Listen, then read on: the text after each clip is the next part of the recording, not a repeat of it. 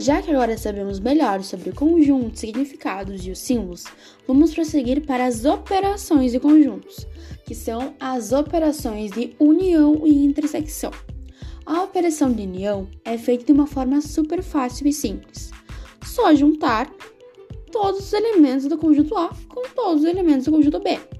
Essa união tem como símbolo a letra U maiúscula, bem certinha ali, normalzinha, de boa. Já a intersecção, você tem que juntar os elementos em comum do A e do B, tendo como símbolo a letra U, porém virado de cabeça para baixo.